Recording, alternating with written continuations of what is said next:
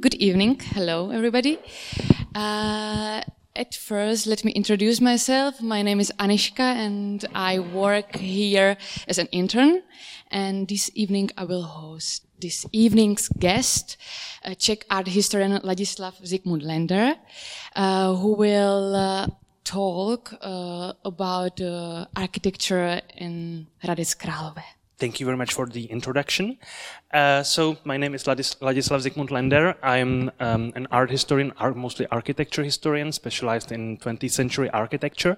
And what I'm going to talk about today is um, architecture, modern architecture in Hradec Králové. Uh, and I will introduce also uh, the key figures. And uh, what I would like to focus on today is uh, first, I will, of course, talk about the most iconic houses and buildings and plans. And also we will ask the question, why was Hradec Králové one of the most um, fastest, one of the fastest developed uh, cities in uh, the first half of the 20th century in Czechoslovakia. But I would also like to reconsider it, the, the, the, the narrative of architecture history and also uh, bring up some, some forgotten or uh, some uh, topics and names and houses and buildings uh, and structures that are not usually mentioned um, in the topic of uh, modern architecture history, but I think that uh, they are uh, they are important too.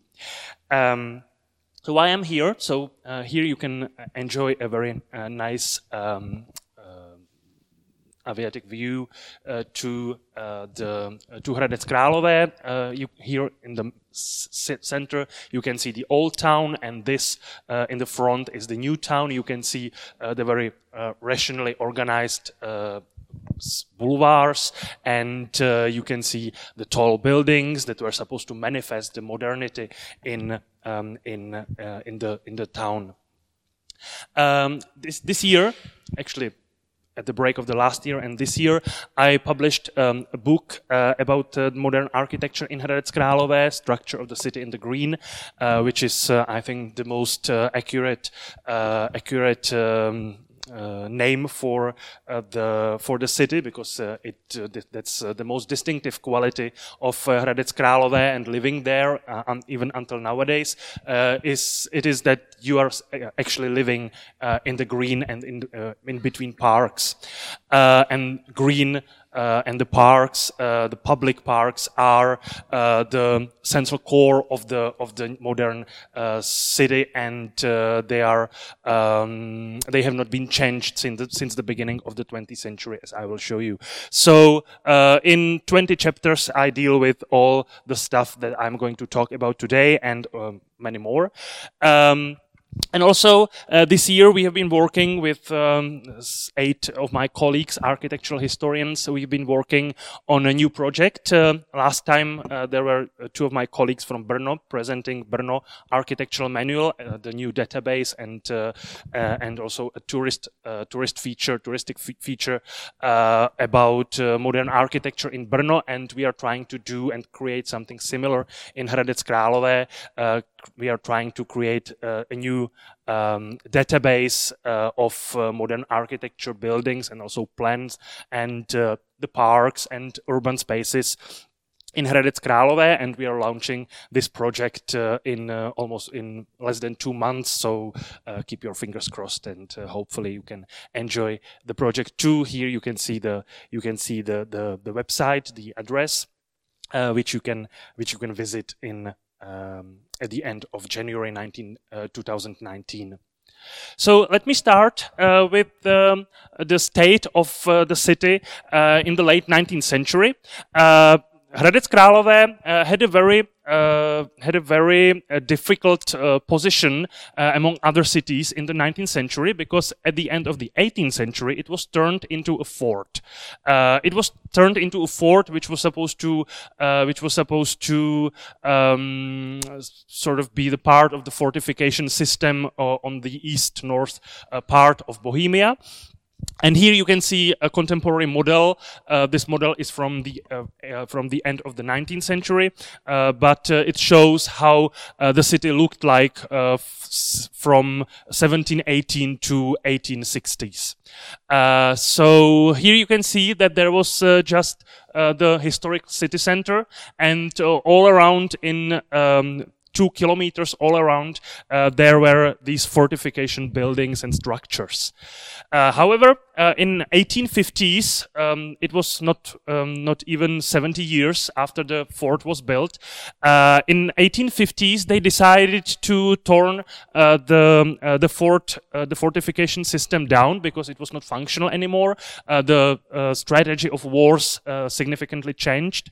Um, over the decades. So it was it was basically useless. And in 19 in, in 1860s, uh, they finally decided that uh, they will uh, turn the fortification down and uh, they will sell uh, all these sites um, around the historic city center from uh, the from the army. It was owned by the army to the municipality.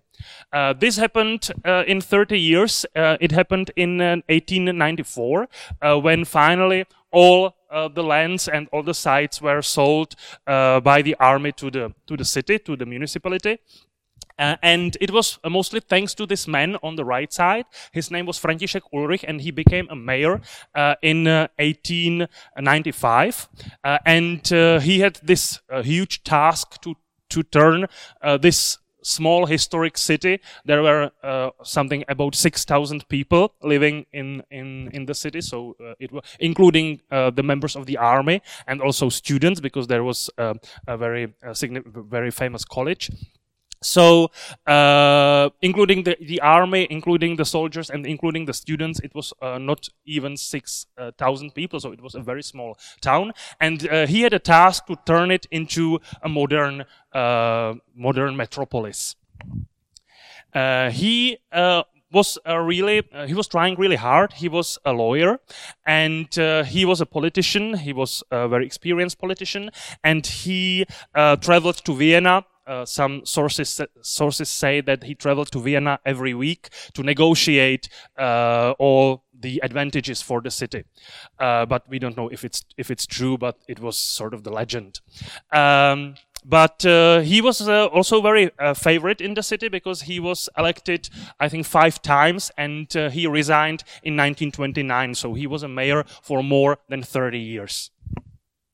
So the continuity of the government in the in the city was also very important that they could realize all the plans and all the visions they created over the decades and over the years. Um, in 1884, you can see that it was 10 years before uh, the lands and the sites were sold to the municipality actually uh, but they started to prepare for the moment uh, because 10 years before they uh, they uh, created and they announced an international competition uh, for a new general plan for building uh, all these new uh, new quarters and all these new uh, parts of the of the of the future city. And uh, this competition uh, award, awarded uh, the first prize to Václav Weber, who was a very uh, famous and uh, who was a very uh, experienced urban planner, urban designer. you can see that he designed all, all the lands in a very rational structure of these um, quadruples. And it was it was the way how urban space was designed in the late 19th century.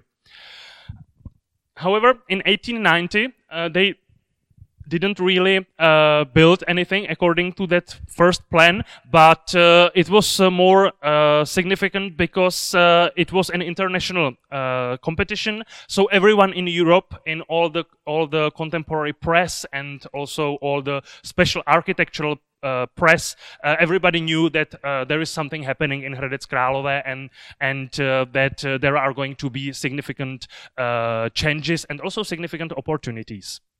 So in 1890, um, local engineer designed and changed the previous Weber's plan into this, and as you can see, he also expanded the directions and also the uh, the parts and the lands uh, that were supposed to be that were supposed to be built. And in, in 1904, it was remodeled and redesigned again by Tomáš Suhrada because Josef Zámečník died. so another local engineer and builder and also occasional architect decided to change this structure, which was um, you can also you can see uh, these uh, large boulevards. Uh, you can see the uh, very rational uh, squares um, to change this um, design into something more local and into something more um, more uh, countryside like uh, because he wanted to change it into a garden city uh, city in gardens. You can see small houses, small family houses in connected, uh, Uh, connected gardens. So you can see that here um, the parks, the public parks, there were supposed to be only two public parks, but here there was supposed to be an entire ring of gardens and parks. So the greenery and uh, and the parks were became more and more important and significant. Um, in 1901, so very shortly after František Ulrich became a mayor, uh, he invited Jan Kotěra. Jan Kotěra uh, was a very famous architect at the beginning of the 20th century because he just arrived to Prague from his studies in Vienna, and he also did a study a journey to Italy. And he became, in his 27 years, he became a professor at the Academy of Arts, Architecture and Design. And uh, he was supposed to be the new, fresh uh, view, and new. Uh, he was supposed to have a new, fresh view, and he was supposed to be the uh, the.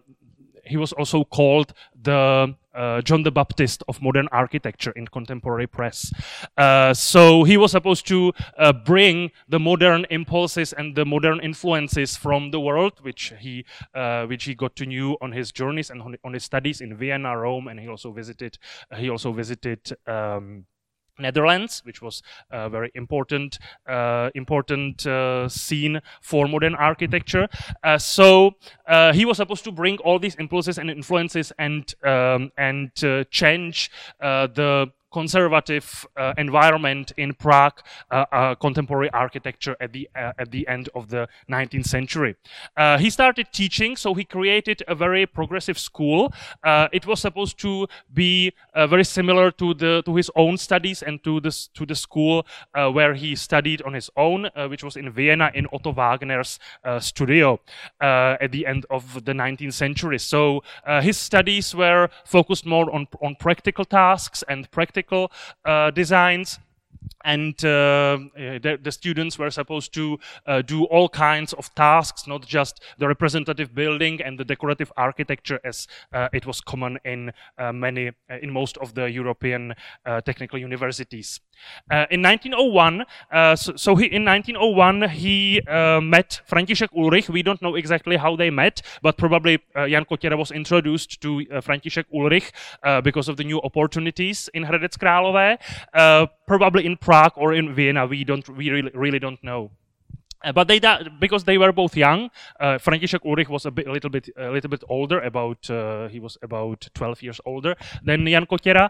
Uh, but they were both relatively young and uh, they were visionaries visionaries both of them uh, and uh, also they had very similar opinions on modern architecture and urban design. So the first task that František Ulrich asked Jan Kotěra to design was this municipal house. It was supposed to be a multifunctional building where uh, in the first floor, uh, there was a restaurant and a cafe.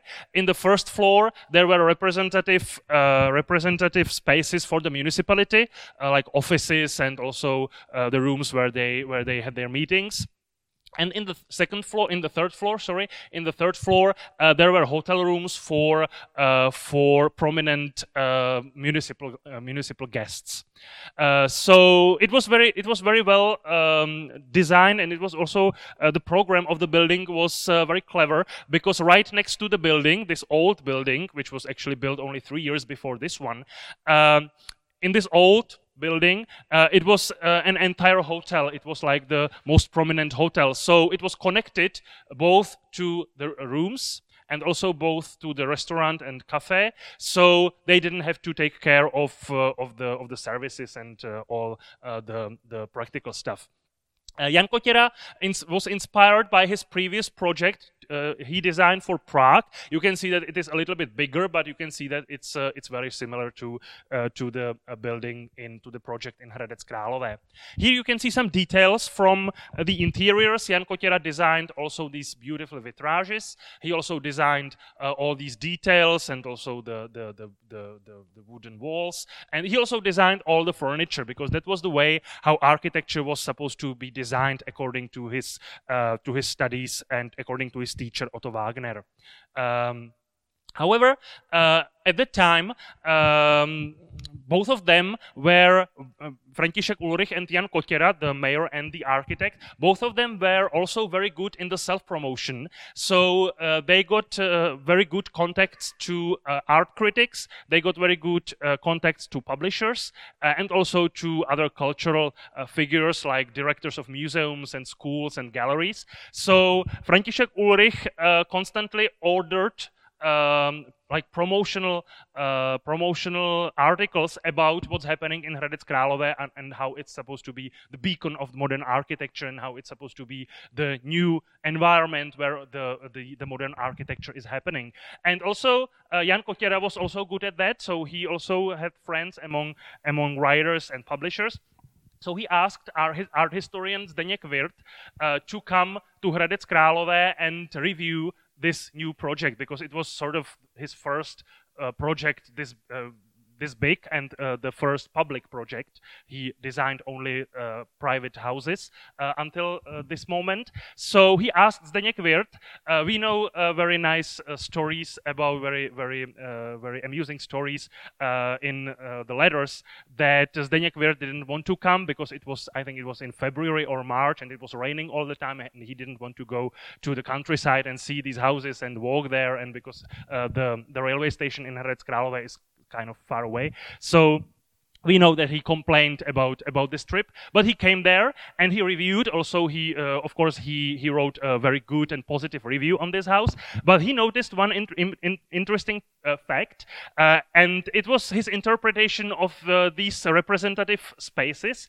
And he writes that they have sort of two faces uh, the uh, usual offices and also the meeting rooms were very very rational and very puristic, and there were uh, only a few ornaments, and uh, you can see that the that the furniture is also very simple, uh, but the representative spaces, and there was also uh, the representative office of the mayor, uh, was um, much more ornamental, and there were more luxurious, luxurious materials, and it was um, it was it was it was better and, and bigger, and it was it was uh, more representative than than the the, the usual uh, offices. So that's what he writes that this building, these interiors have have, have sort, of two faces.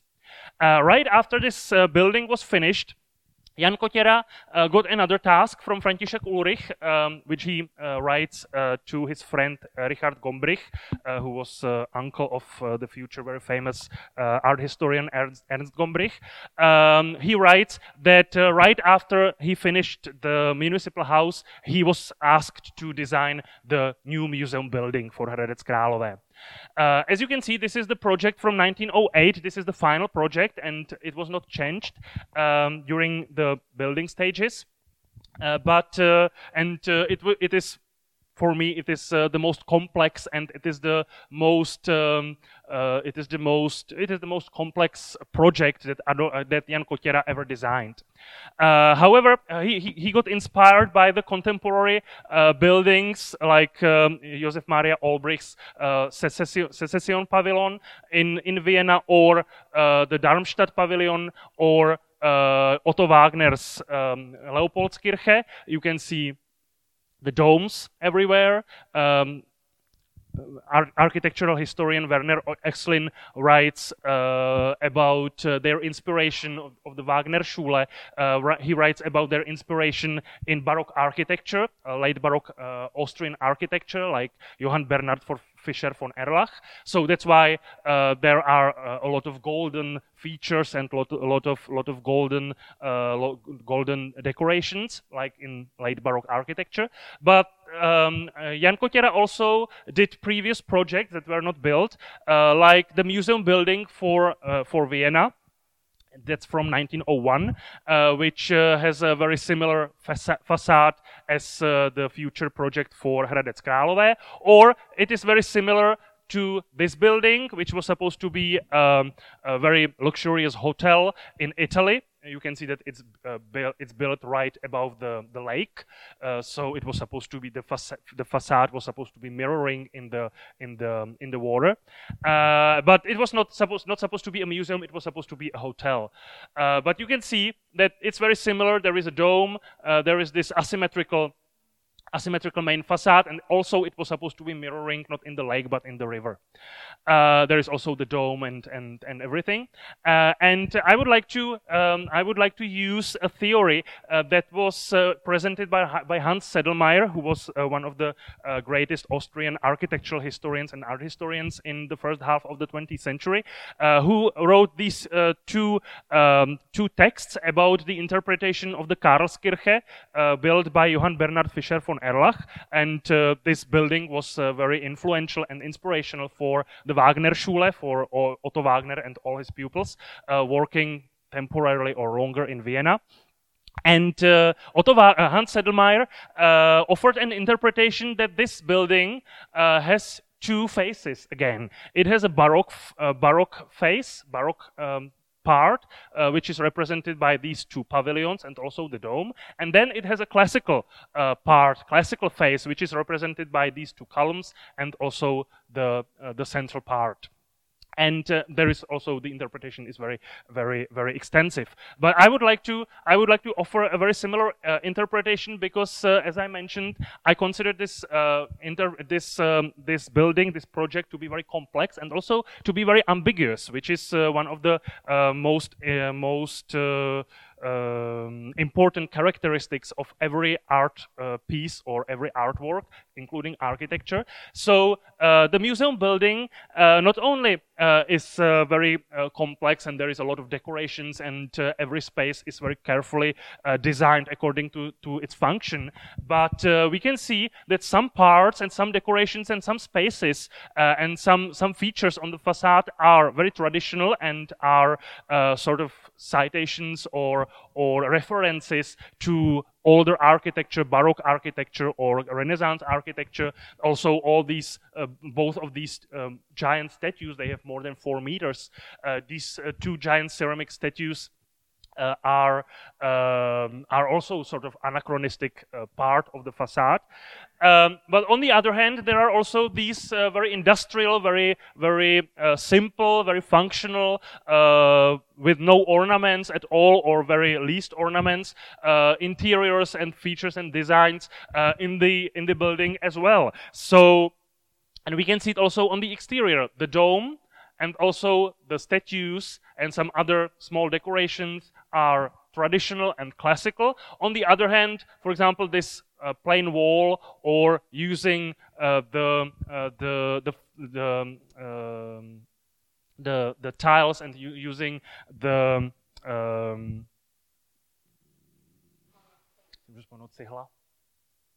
bricks sorry using the bricks uh, uncovered bricks is also very very revolutionary very very radical so uh, so um, it has it has two faces like like the uh, the Karlskirche in in in Vienna. Uh, also, this space can be interpreted as a small uh, chapel or as a small uh, as a small um, yeah as a small chapel inserted in inside of the building. But you can see that the that the exhibition spaces or or the studio or also some other uh, other common spaces are very traditional uh, sorry are very uh, simple and very functional and uh, they are sort of we can also we can call them proto-functionalist. Uh, also, all the furniture and the interiors interiors have uh, both, uh, and the furnishing have both the the simple and functional uh, phase, uh, the simple and functional and industrial um, part, and also the representative spaces are, on the other hand, very monumental and use very luxur luxurious and decorative um, materials, ornaments, and uh, are uh, sort of sort of historic. Uh, we can use a very similar interpretation on this building. It was built later in between 1927 to 1928 by uh, Jan Kotěra's pupil Otto, uh, Otakar Novotný. Uh, who worked in his studio uh, for decades. Uh, and he built this monumental palace for um, fabric uh, fabric um, uh, manufacturer and uh, factory owner Rudolf Steinský Sehnoutka. So this is this his palace. It was right in the in the center of the new part of the town. this is his palace, which was supposed to remind the North Italian um, Manierist or, or Renaissance palaces, as you can see here. But on the other side, on the other side, the the back side, the back facade was supposed to be very simple, also using uh, uncovered bricks, and it was supposed to be very, uh, very functional and very industrial looking uh, because it was supposed to remind a previous project Otakar Novotný did for uh, Steinský Sehnoutka, which was in Černilov. That's where all his factories were. Uh, and this is uh, this was the house uh, accommodation for uh, the workers in the factory. And you can see that it's a very industrial, it's very very simple, very functionalist, and again using this type of bricks. And also from the correspondence, we know that uh, Rudolf Steinský Sehnoutka wanted from this back facade, uh, he wanted the same type and the same size uh, of uh, bricks uh, as uh, he had here. So it was supposed to be something like a corporate, corporate um, representation that it is somehow connected to his uh, industrial complex but also it was supposed to be representative uh, in the manner of baroque palaces and also identifying the new bourgeois uh, class uh, with uh, with aristocratics. Aristocrats sorry. Um, also, uh, the interiors have two faces or two sides. Uh, in the representative first floor, uh, there were these historical interiors designed by Otakar Novotný. This is a lady's boudoir, which is uh, in a way, the most historicizing. And on the other side, uh, in the last floor, in the fourth floor, uh, there were small rooms for the workers who worked in the palace, like administrative workers, secretaries, and so on. And these uh, small rooms for the uh, for the regular workers, uh, they were supposed to be equipped with the most, with the cheapest furniture and in the most functionalist way, as we don't we don't know how the furniture looked because it has not been preserved but uh, it was uh, from the designs we can see that it was similar to the functionalist ideas of the minimum dwelling and the minimum and the functionalist uh, furniture which was supposed to be very cheap but also very functional. And uh, also it uh, it um, it mattered how it, it was organized. So this was one side of the interior design and this or something like this was the other side of the interior designs uh, let me get back to the urbanism. Uh, in 1908, uh, there they uh, did another competition for the general plan because uh, until then uh, they just updated the previous previous urban designs, and so it was not sufficient anymore because people were building houses all over the place, and it was sort of getting out of the hands. So they wanted a new general plan, which would be which would be valid for um, many more decades. Uh, so they also, so they again, uh, they opened um, uh, an international uh, competition and uh, they chose two designs. Uh, František Ulrich, again, we know that from the letters.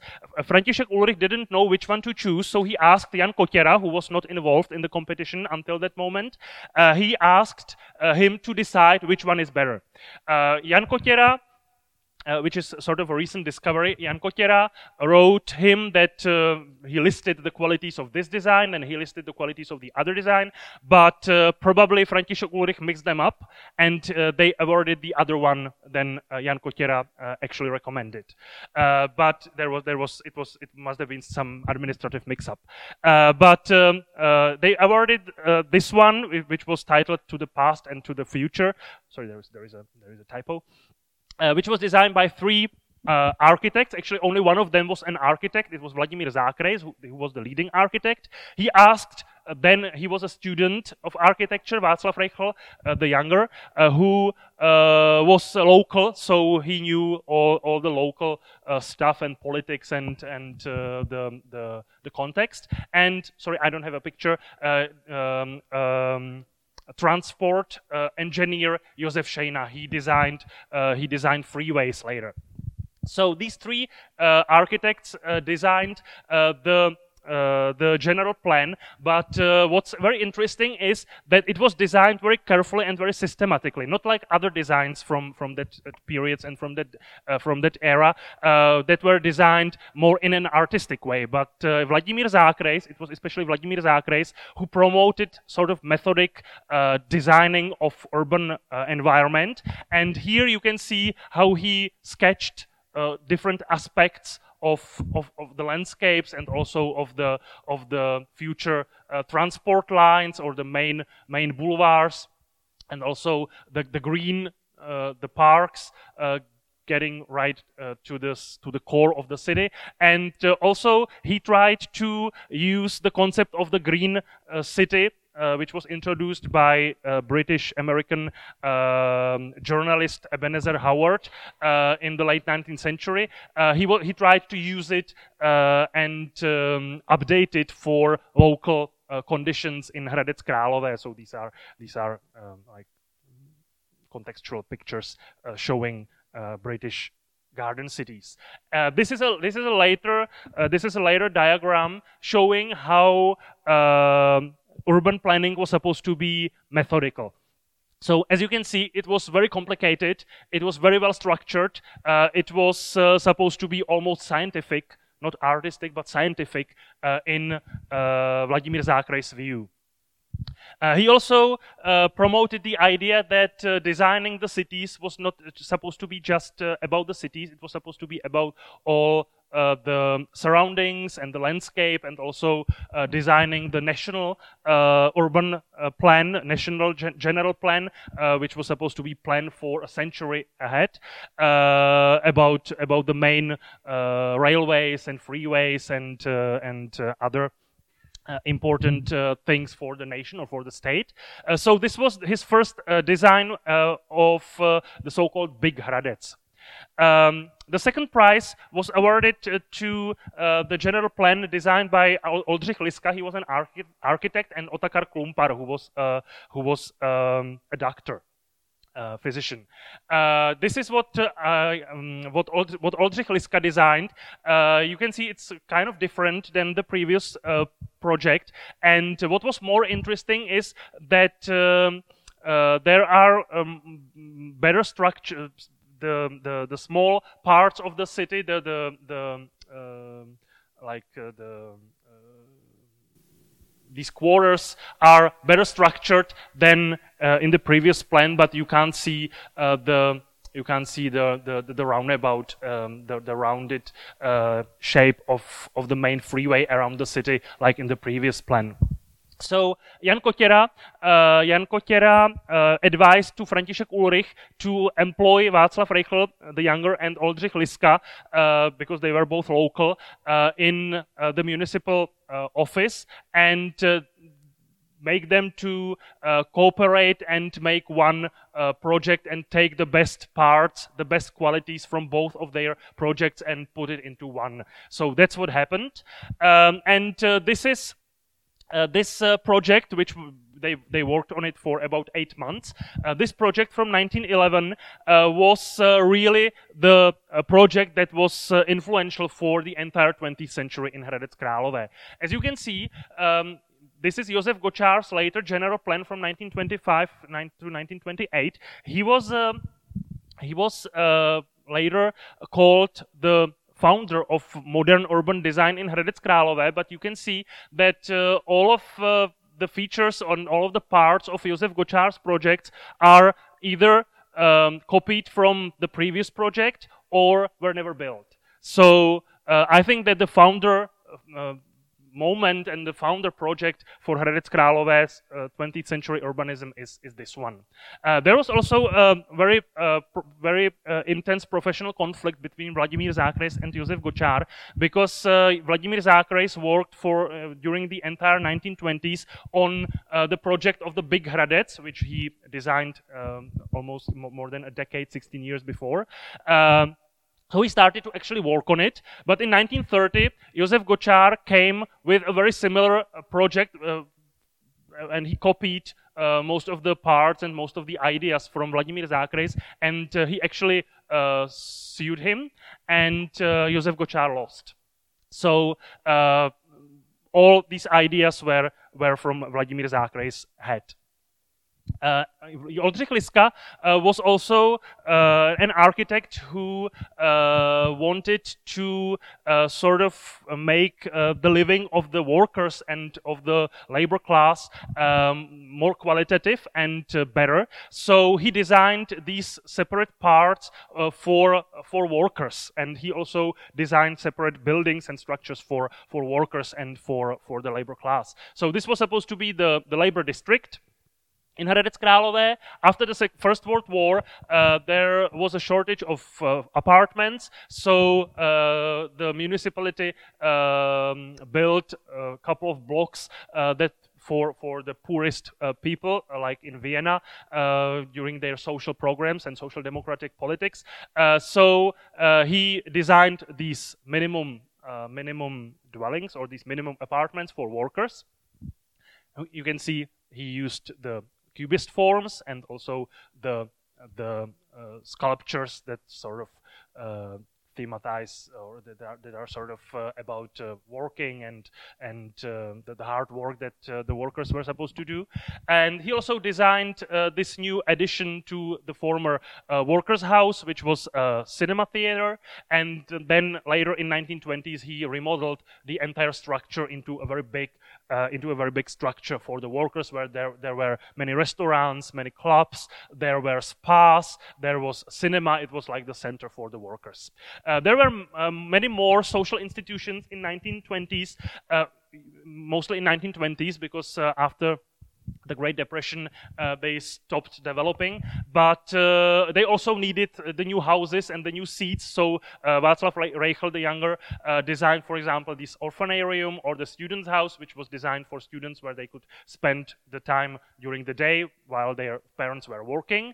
Uh, and also Jan Kotěra came back after the First World War to Hradec Králové to design this structure in the program of the social living of the of the uh, minimum apartments for workers. And uh, it was in the direct inspiration uh, of what was happening in Vienna by that time. Jan Kotěra was in touch with Hubert Gessner, uh, the architect, one of the leading architects of, of the social projects in Vienna, and also the social democratic politics from Hradec politicians from Hradec Králové were in touch with the social democratic municipality in, in the so-called Red Vienna.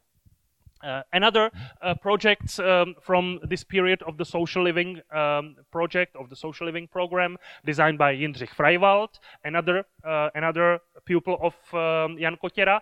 Uh, but what is more, most important is uh, are the the, the green uh, parts and the parks and the public parts uh, that are in the center, the system of the public public part, the structure of the public parts that are right in the center of uh, of the new um, new parts of the town, of the new uh, surroundings uh, around the the old town. Uh, most of these parks were designed by František Thomayer, who was one of the most um, um, one of the he was the the leading uh, leading uh, garden designer and park designer uh, in uh, Czech lands. He worked in Prague uh, as the uh, official municipal municipal garden designer, and he came to Hradec Králové to design, for example, this garden for the Institute for the Deaf. deaf. then he designed this main um, main park, public park, which was right next to the historical center, to the old town. then he designed. Oh, that's that's those are historical pictures. You can see that there was a huge palm, but then they turned it down after several years because it was too too expensive to maintain uh, this the palm this big. And he also he also cooperated with with Jan Kotěra to design the park behind the museum building. Uh, here you can see the contemporary picture. Now uh, it's uh, sort of um, sort of lost. But you can see that it was also a very interesting sort of uh, representative uh, public park. Uh, Hradec Králové was also a very liberal uh, city concerning uh, the uh, the belief and churches. Uh, so there were four uh, major churches in Hradec Králové. It was mostly Czech um, city. there were only about 400 families that were German by the time in the first uh, two decades of the 20th century. Uh, but of course, the leading church was the Catholic Church, but there was a very strong tradition of the Protestant church uh, churches, uh, which you can see here. There were three major Protestant churches: the Lutheran Church, uh, the Protestant Evangelical Church, and the New Czechoslovak Church, which was supposed to pursue the the, the idea of the new Czechoslovak nation. Uh, so they asked local architects Oldřich Liska and Václav Rejchl to design the new chapels and the new buildings for the churches. Uh, they uh, asked uh, to Bohumil Sláma, a Prague architect, to design the Catholic Church, which was supposed to be something like the first, or as they as they imagined, as they envisioned it, it was supposed to be the first modern Catholic Church in Czechoslovakia. And then they invited Josef Gočár to design the new building and the church for the Czechoslovak Church. Uh, it's also connected to a columbarium, which was also a new thing in Czechoslovakia. Uh, and there was also a Jewish community which was very strong in East Bohemia. So this is actually one of the first uh, church buildings um, or, or uh, spiritual buildings uh, for in Hradec Králové, which was uh, built by Václav Weinzettel, who coincidentally was Catholic. So you can see that the the the the uh, Jewish community in in Hradec Králové was very li- liberal that they didn't insist on Jewish architect like in other Jewish communities in Czechoslovakia. Uh, and uh, here you can see the non- non-existent in- interior, which was partly transferred to Rychnov nad Kněžnou. This is how it looks like now. Uh, and in 1930s, the Jewish community also wanted to be modern, and they also tried to copy uh, the columb- columbarium uh, designed by uh, Josef Gočár. It was really big. It was really famous. Uh, also, all the members of the municipality, including František Ulrich, were members of the of the uh, sorry of the Czechoslovak church, and they are all buried there in the columbarium. So they wanted to be uh, also famous, and they wanted to uh, be friends with the municipality because the municipality didn't really like the Jewish community uh, in in Hradec Králové. So they also wanted to build a columbarium, which is sort of a modern thing because it's forbidden in in in Jewish uh, Jewish traditions to to be buried um, above the ground. So uh, there are only there were only three uh, Jewish columbariums in Czechoslovakia by that time, and uh, it was in Most, uh, it was in Hradec Králové, and in Bratislava. Uh, it was designed by František Berger and Jan Krause. Uh, one, one of them, Jan Krause, was Jewish. František Berger was, uh, was Catholic, and he was from Prague. Uh, so this is the burial chapel with the columbarium. They decided to build the columbarium after the chapel was already designed. Here you can see the you can see the, the design for the columbarium. There were also uh, very uh, very prominent uh, Jewish uh, houses and Jewish uh, factories in Hradec Králové. This one is was designed uh, by Karl Dirnhuber for Oswald Malburg. Karl Dirnhuber was one of, one of the most famous and prominent Viennese architects who also worked on the social living in Vienna in the first half of the 1920s with Hubert Gessner. So he was very very very big in Vienna. So they asked him to come and design this house for the Malburg you can also see that it sort of has two different faces. These uh, decorative and very luxurious uh, interiors for the representative spaces and the salons and the dining rooms. And uh, there is also uh, this um, ladies' boudoir or, or ladies' toilet uh, where they where they were supposed to fix their hair or, or whatever, uh, which is uh, very which is not very representative. They don't use historical or decorative furnishing. Uh, they use this uh, very simple and very functional um, design. Uh, there was also this uh, factory, which was really very big in Hradec Králové, uh, uh owned by Alfred Ipen, who was also one of the uh, most prominent uh, members of the Jewish community. And also there was this other businessman, Karl Levenbach, who worked in the textile industry sorry, fabric industry, and who asked architect, architect Heinrich Kulka, who was his brother-in-law, uh, to design this monumental house, uh, uh, which uh, Heinrich Kulka did on his escape from from uh, Austria.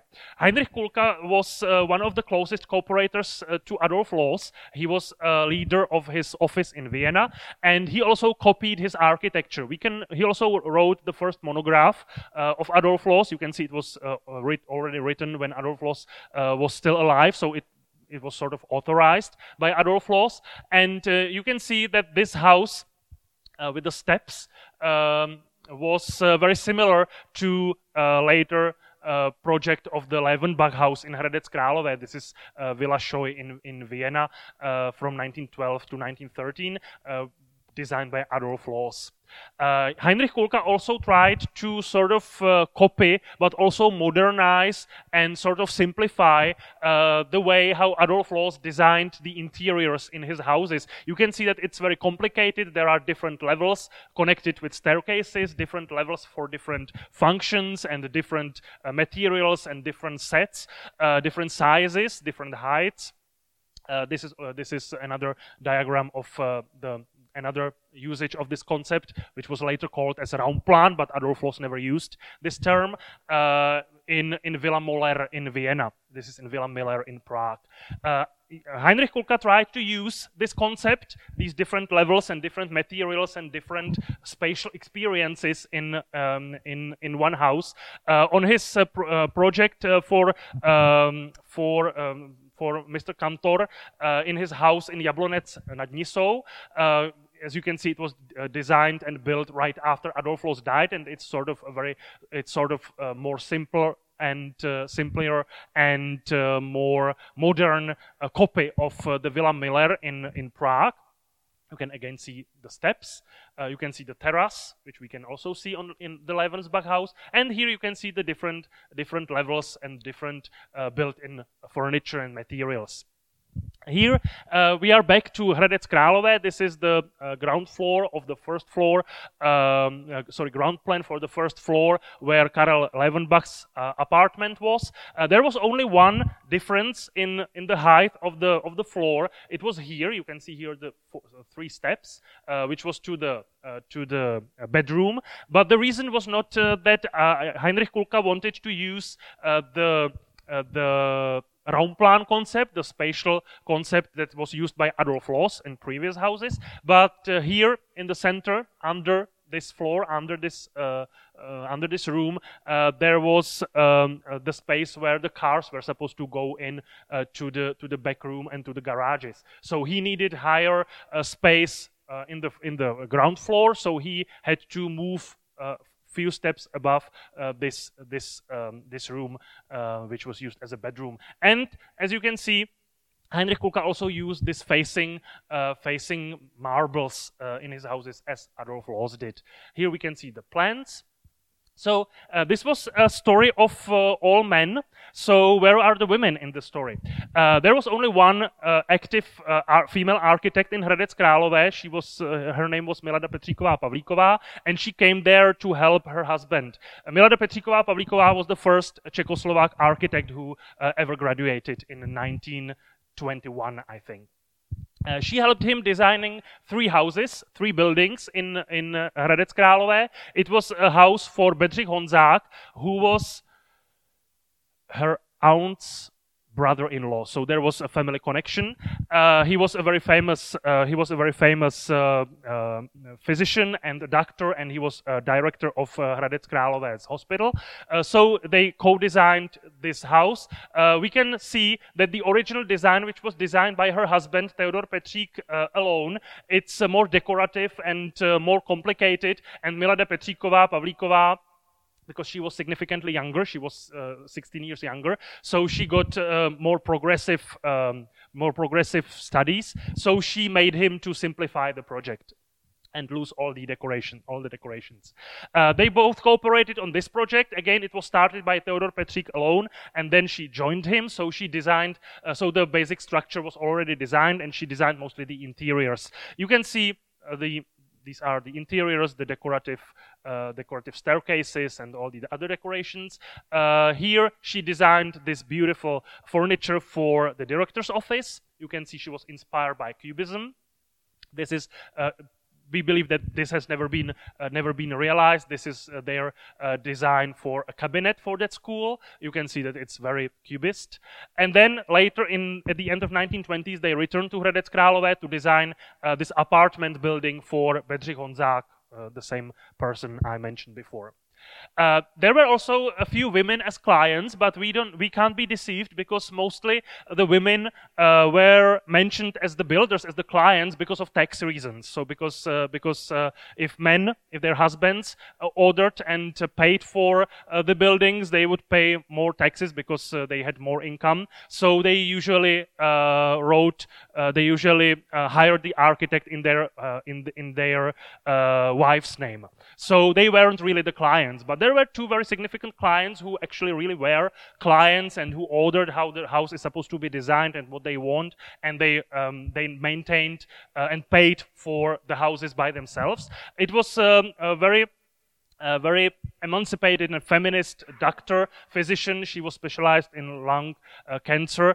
Uh, Vilma Gottwaldová Felkelová, who ordered this very functionalist, uh, avant-garde, uh, modern house in 1933, uh, co-designed by Vladimír F. Hoffman, who was an employer by that time in Evžen Linhart's office. Uh, we have we have Evžen Linhart's signature on one of the plans, so we can believe that he also co-designed the house. So here you can see that um, on the other side, uh, on the other, um, we can see the uh, another strategy uh, as we saw on the previous palaces and the museum building, where the facade to the river or to the to the town or to the street was supposed to be rep the representative one and the symmetric one, and with the decorative and historicizing features. But here on the other side, on the other hand, the facade to the street is asymmetrical with uh, with more uh, avant-garde and more functionalist features than the back facade. You can see that it's symmetrical. The windows are not that big. Uh, there is no huge window like here on the staircase, and it's more traditional than the street facade. Here we can see the ground plan. It's very complicated. She had her office and also the operational room uh, and everything she needed for a modern uh, woman, uh, very good specialist in, in lung diseases. Uh, and uh, then there were small apartments. Uh, she also lived in one of these small apartments. I think it was just two two room apartments. So, so she didn't build any huge apartment for her for her own. She lived very very simply. And then there was Emilie Valdeková Kmochová, who ordered a house uh, by another Jan Kotěra's pupil, František Janda. Uh, and uh, she, here you can see the beautiful design uh, with, with, the, with the airplane and the, the, the umbrella. Uh, she uh, ordered a very unusual disposition of the flat where she, where she lived. first of all, you can see that the the the walls are round shaped, so you have sort of a feeling like in a uh, in a boat or or on a on a on a on a ship.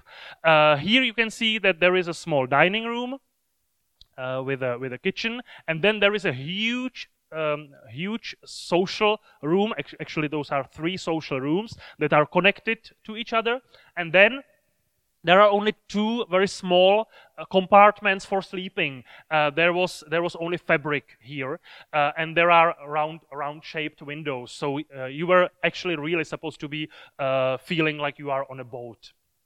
And as you know, boats and ships were inspirational and influential for functionalist and avant-garde architecture, uh, like like Corbusier. So that's what she ordered. That's not what Karel Janda, who was a very conservative uh, architect, what he would design. That's what she wanted. Uh, I have, uh, coincidentally, I have a friend who lives in this apart apartment now, and he says that it's uh, very difficult to live there because there is no uh, there is no private space in the in the in the flat. they uh, they have, have to live in, in here. And when they invite friends, all this becomes a social room. So we are at the end. So I tried to show you Jan Kotěra, I try to show you Otakar Novotný and the Jan, Josef Gočár and uh, the urban designs, which were very uh, progressive and radical by, for that time.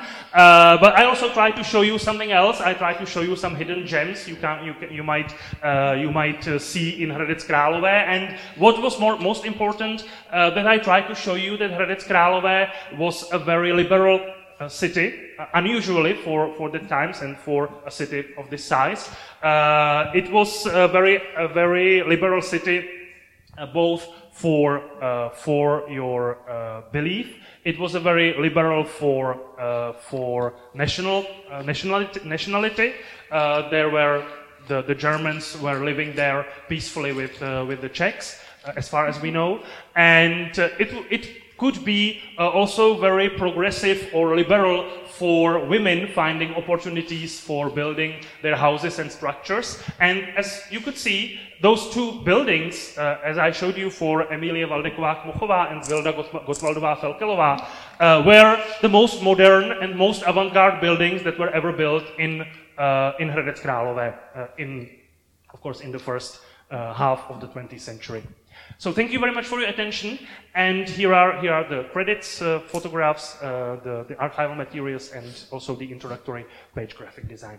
Thank you, and I hope you enjoyed it and found, found interesting. And I'm looking forward to your questions.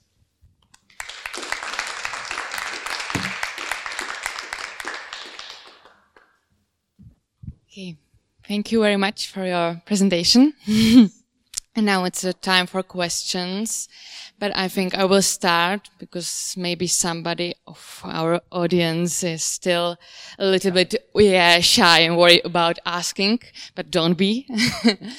so um, Yeah, yeah, that's right.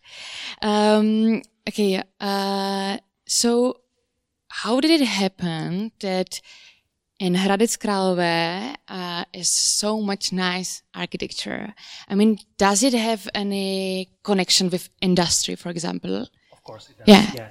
Uh, of course it does, uh, because um, František Ulrich's uh, government in, in the city uh, was uh, very uh, industry oriented. Mm-hmm. And they invited the, the businessmen and all the businesses and the factories owners and everything to, to, to be in Hradec Králové. But they also invited all the administrative, or all the administration to find a seat, seat in Hradec Králové. That's, uh, that's how, uh, by the way, František Ulrich managed to, uh, to establish uh, the, the, national seat of the Czechoslovak railways, not in Prague, not in Brno, but in Hradec Králové. That's why there is uh, the monumental, which I didn't show you, but there is a monu monumental uh, railway station built building by Václav Rejchl the younger and his younger brother Jan Rejchl, and it's super monumental with a huge tower, and it's of course today it's almost empty because we don't we don't nobody travels to to Hradec Králové anymore, uh, and uh, they they also cancelled most of the trains by the way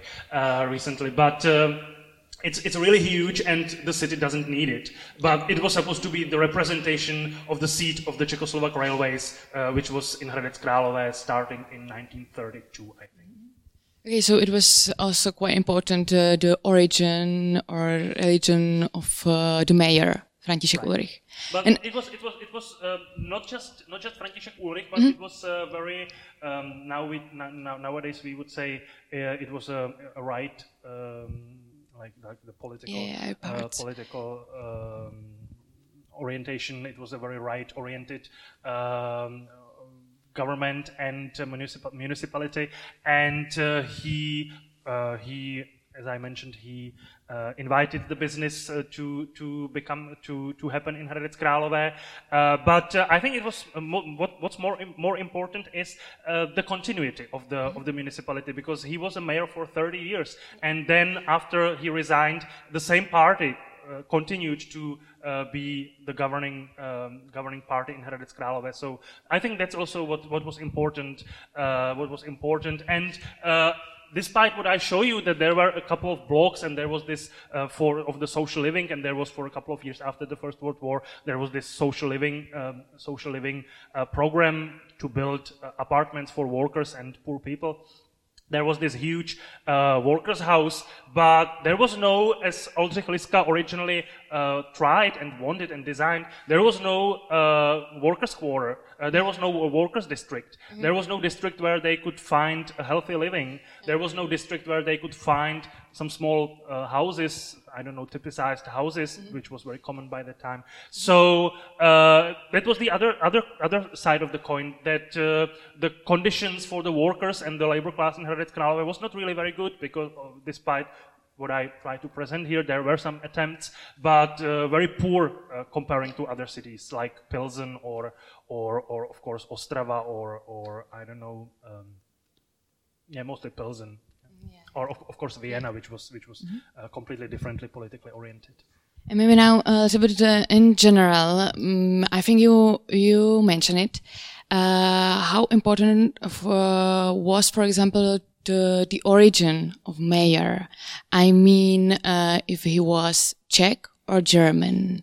Was there were no German German because uh, uh, really there were only 400 families uh, in um, the whole it was not, not just Hradec Králové, it was uh, also all the other uh, other um, small villages and and small towns around Hradec Králové. And in this huge agglomeration there were only 400 families that identified themselves or at least uh, wrote it in the in the in the forms in the official forms who identified as German. So it was a really a very small community. So there was no political um, there was no way that a German guy would would become a mayor.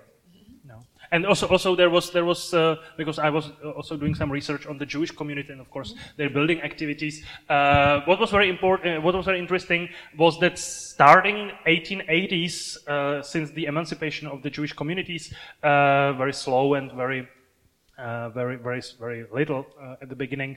Um, the municipality didn't really like the Jewish community in Hradec Králové. It was almost uh, that they were uh, doing them, they were, they were, they were doing them uh, unrightful things, like when they asked for, for some tax cuts or, or some, some, I don't know, um, for example, joining the electricity, uh, the, the, joint uh, of the electricity to the synagogue, uh, which was for churches, uh, usual churches, it was for, usually for churches it was free, but Jewish community, they had to pay for it and, and stuff like that. And it was not really anti-Semitic. Uh, there was no open, uh, open hatred coming from the municipality, but they didn't like them either.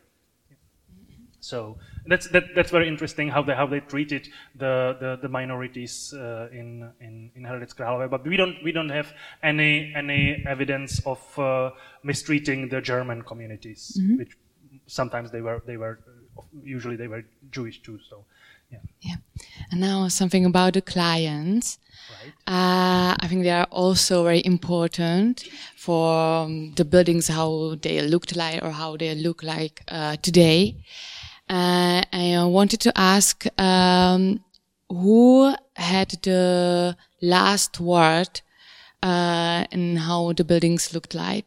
Was it architect or the client? Oh, it really depends on on the client and the architect because some clients like Emilia Valdeková Kmochová had a very very strict and very uh, very final vision of how her apartment is supposed to look. Uh, and František Janda the architect he was not really very um, uh, he was not really very uh, strong personality to to sort of uh, uh, trick her into something she didn't want.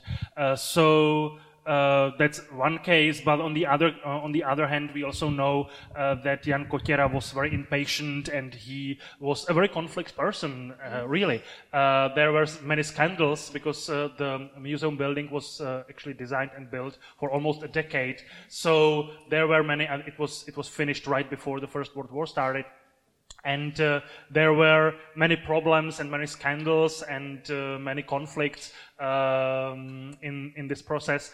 But uh, also, it was not just on the part of uh, Hradec, of the I don't know the design of the of the manufacturers or the workers in Hradec Králové who, who worked on on the building, but uh, very often it was uh, Jan Kotěra's fault because he was a very very conflict uh, person and he was uh, uh he was uh, not really very good uh, to get along with. we we have a very very nice um, another very nice anecdote that. Um, I mentioned, I didn't mention it in the talk, but uh, you saw it in the captions, that uh, he uh, appointed one architect in his office who was the sort of manager of that project and who um, wrote all the correspondence with Hradec Králové and the, and the clients and also the, the uh, the um, the workers and the, the companies. Uh, he, his name was Otakar Pokorný. He was almost a for, forgotten person in the history of architecture, but uh, he was very kind and very, very diplomatic uh, in this process, and he also uh, he, he, also uh, hid uh, some of the problems from Jan Kotěra his, his boss uh, not to uh, become it a scandal or not to become it a conflict. And he some sort of managed to there is there is a very very nice note in one of the letters that uh, they uh, brought new doors huge doors uh, to to the museum building and uh, they were short there was like this four centimeters uh, gap between the floor and the, and the door. And of course, it was a problem and it would be a disaster if uh, Jan Kotěra saw it. But in the letters, we can see that Otakar Pokorný writes uh, to, to Hradec Králové uh, that uh, he found a way how to fix it uh, so Jan Kotěra doesn't know it and doesn't, doesn't find it out. That's nice it's actually translated as a launch of the of the republic. It's actually translated as a launch of the republic. But uh, yes, it was part of the self promotion. It was not something that would uh, organically evolve as uh, something uh, as something um, to describe the distinctive qualities of the urban space of the urban er environment in Hradec Králové, or it's nothing. It's it's not any. It's not something that the people actually living in Hradec Králové would call their city. Uh, it's, uh, it was uh, one of the uh, self-promotion strategies which I mentioned between Jan Kotěra and František Ulrich. Uh, they hired in 1930 uh, when, Jan, when František Ulrich resigned and his, his task was finished, at least for him. He hired a writer, and uh, by the time he was a director of the Museum of Applied Arts, his name was Karel Herain, art historian and architecture uh, critic, uh, to come to Hradec Králové and write a very long, it's one of the longest articles in um, contemporary magazine Art, Umění, uh, which was actually published uh, by a private publisher who was a friend of Jan Kotěra, so it's all connected. Uh, Kotěra was, was dead by that time. Uh, but they were very good friends before. Um, and Karel Herain came, so it's, it's the longest article in this entire history, interwar history of this magazine, is this article about Hradec Králové. There are many reproductions of mostly Jan Kotěra's and Josef Gočár's uh, buildings. Uh, they totally neglected the local production and the local architects. Uh, and he came up with this, with this title. It's actually, it's actually, uh, I think it's the subtitle of this of this article. It's, it's, it's the launch of the Republic, uh, which was created by František Ulrich, Jan, Jan Kotěra, and Josef Gočár. It was not something uh, that would uh, be some sort of an urban saying. It's some sort of an image. So I'm sorry to, to disappoint you. It's sort of it's sort of um, invalid to, to call it like that, but. I really didn't have any influence of uh, to to to uh, on the on the on the title of this lecture. So. I think that the, that the continuity of uh, architectural ideas and architectural thinking before the First World War and after the First World War uh, was um, very common in Czechoslovak architecture because most of the architects uh, went to war just for a year or two and most of them came back uh, back to their positions back to their offices and back to, to their uh, to their clients and back to the to the structure uh, of of the field. So only one uh, one very famous architect which I haven't mentioned Vladimir Fultner who was a very progressive young architect in Hradec Králové, and also then right before the First World War, he started to build some houses elsewhere. But then he went to war and he died in the war and he didn't return. But uh, that's, uh, that's the only architect who didn't return from the war. So um, the continuity uh, of architecture before the First World War and after the First World War was, um, in my opinion, sort of organic in, in Czechoslovakia. Uh, and uh, uh, there were no war reparations, so so um, all the capital stayed in, in Czech lands, and it was uh, it was already a very uh, very rich country, or not, not a country, but it was already very rich land or part of the Austrian Austrian Hungarian Empire before the war. So it continued to be very very rich after the the First World War, and the opportunities were, of course, somewhere it, there were not that many opportunities opportunities, but in Hradec Králové was uh, was uh, uh, was distinctive in this in this free land around the, the city. So there were many opportunities, but it didn't change before and the, and after the first war, First World War. concerning the Second World War, it's very interesting because the continuity in Hradec Králové, and I think that's that's specific to Hradec Králové because it didn't continue this smoothly in other cities. But uh, when in 1939 uh, the German municipality took over the city, uh, they actually finished uh, all, not all, but uh, they finished one of the main tasks that all the previous interwar uh, municipalities tried to achieve, and they were unsuccessful. But in 1941, the German municipality achieved it, and it was the creation, the real creation and the administrative creation of the big Hradec Králové agglomeration. And that's how Hradec Králové became such a big city. Uh, so all the, the satellite villages and small city, small towns were connected to, to Hradec Králové. Uh, and it really became, at, in, at this point, it really became the, the capital of East Bohemia. Uh, and after the uh, Second World War, um, when uh, the building uh, industry and the architectural field was so-called nationalized, it was uh, it became part of the state, and all the architects had to uh, hand over their businesses and their their offices to the state. and there was established one huge structure, which was called Stavoprojekt, which was a huge project project in architectural organization. Um, it was actually formed by uh, all these uh, interwar architects uh, that were uh, active uh, before before the war. So the continuity in Hradec Králové was very strong, and the tradition of the avant-garde and the modern architecture was very strong. So, for example, the historic uh, the historicizing architecture of 1950s didn't really have a chance in Hradec Králové because it was built by the architects who already built before the war and who uh, were avant-garde or modern architects and uh, it really didn't say anything to them, and they tried to uh, tried to uh, not to design in this in this manner.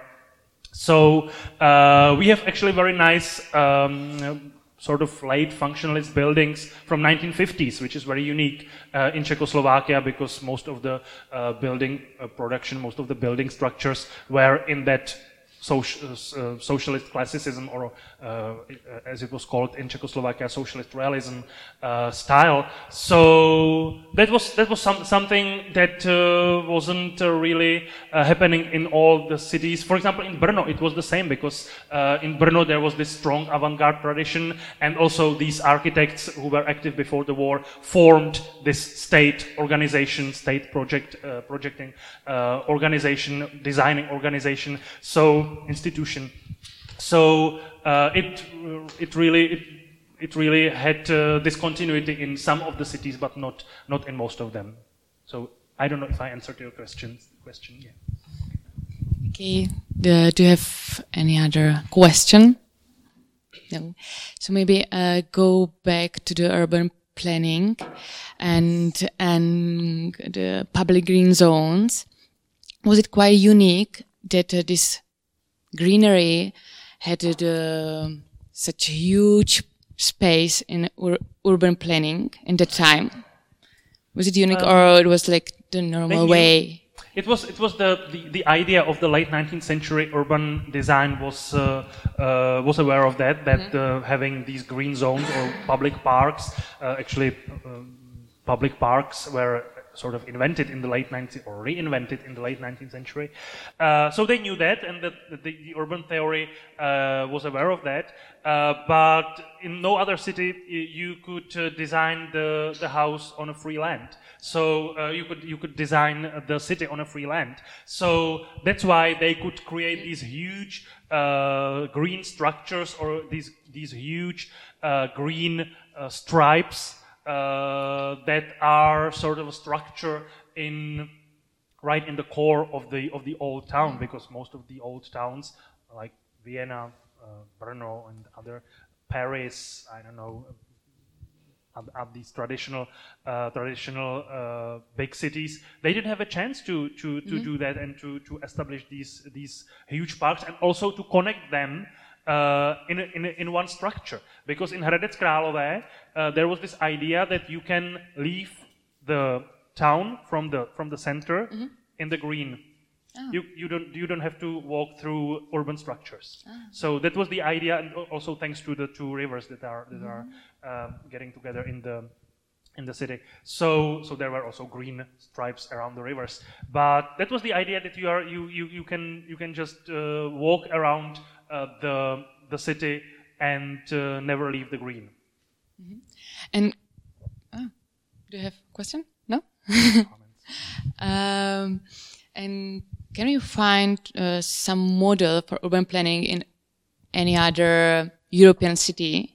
For, for example, in Vienna, I think everybody knows uh, this famous Ringstrasse.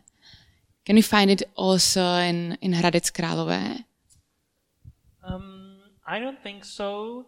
Uh, because, because, uh, because, of course, um, as I show you, showed you the general plans uh, for for um, for Hradec Králové, they uh, also were building and the, the, realization was sort of organic. So they also, uh, of course, they didn't build everything at once. So it took it, it took decades. Uh, and for example, uh, the round uh, freeway around the city, it was finished in late 1970s. So it really took uh, a long time to, to get there. But um, uh, I think there are some parts or there are some elements from various urbanist concepts like the green uh, city. There are two major family houses uh, districts that are designed according to, to the green cities. Um, the, the, concept uh, originally um, originally um, invented in, in Great Britain. But there are also some parts uh, like uh, the administrative square, which I showed you. There are these four four towers, and there is this uh, this palace of Steinský Sehnoutka. Um, it was supposed to look like uh, it was supposed to look like uh, I don't know some some administrative new districts in um, in I don't know Stuttgart or or these modern modern avant-garde uh, cities. Uh, and for example, Vladimir Zákrejs, who was very conservative and who really um, wanted the methodic planning and uh, very uh, conservative planning, he he hated it partly because it was designed by Gočár, uh, but also partly because it was something that he considered that it doesn't really belong to this um, still countryside, because still Hradec Králové had about 10,000 uh, inhabitants, so it was still a really small and countryside like uh, city. So he hated it because it didn't belong there. He, he actually wrote a very critical remark that uh, it's not a really good idea to, uh, to bring these um, concepts from from metropolis, from the huge cities, and just minimize them and use them in the countryside cities. So. Um, I think Hradec Králové is very interesting. The urbanism, uh, it's, it's, it has nothing to do with what uh, Corbusier uh, wanted, or nothing to do with um, Plan Voisin, or or uh, nothing to do with uh, Stuttgart um, exhibition in, in 1927. Nothing like that. There are no contemporary theories. It's actually really very conservative. Uh, that's why, because uh, a couple of years ago, Hradec Králové attempted to, to uh, be listed as a UNESCO monument for the urbanism, and the argumentation was all wrong because they are, they they said uh, their argument was that it's an example of a modernist and progressive urbanism. It's not. It's very conservative because of the greens, green zones and uh, because of the very conservative, um, you know, it was supposed to sort of copy uh, the the the star uh, star shape uh, of uh, the former uh, fortification. So it's really very very conservative. It's sort of classical. So there is really nothing modern about it, but I think that's the that's the main quality. That's the main quality that makes it a very good place for living, and that makes it uh, really very modern. That it's not really very, um, it's not trying to change the urban environment. It's not trying to radically change the urban en- environment like the avant-garde architects try to do, but it's sort of evolving um, in a small me- measure, and it's uh, evolving very organically. Uh, most of the houses are very traditional in a historical historicizing uh, style. Most of them are very conservative. Most of them are very, um, as I mentioned, historicizing. Uh, there are only a couple of uh, couple of buildings that we can call modernist, and even the modernist buildings, as the Steinský Sehnoutka palace or the museum building, uh, have this sort of uh, traditional uh, face or traditional facet uh, that is very conservative and that is very, very looking back, not looking forward. So uh, I think the, the conservative, conservatism is not really, not necessarily a bad thing. Okay, thank you. So now I think it's the last chance to ask. Do you have some question? No. So my last question uh, is: What's your favorite building? Because it's your birthplace. Yes, yeah. It's actually So do my you have- birthplace, but I spent most of Yeah. my childhood there. Yeah. Um, of course, it's the museum building because I wrote um, It's two books unique. about it, uh, two books about the building, and uh, I sort of spent uh, my childhood even in the building because my my parents uh, worked in the museum. They are historians, so uh, it's definitely definitely that, and I think it's really the most complex uh, structure, modern structure in both in Hradec Králové and both in Jan Kotěra's work. So, uh, and you can find new interpretations and new ways to look at it, which you are supposed to. Which you are supposed to uh, when looking on an artwork and good artwork, or in this case, architecture work. So that's, uh, I think, that's uh, that's a good thing. And it's it's quite unique in, in Czech architecture. Yes. Okay, so thank you very much. Thank you for your hope- invitation and thanks Yeah. for the Czech Center uh, for having me and also thanks for the embassy uh, so I can stay here because it's a really uh, nice experience. I've never seen this building before. Thank you. You're welcome. And thank you for coming. And you can look forward to another Archind uh, next year.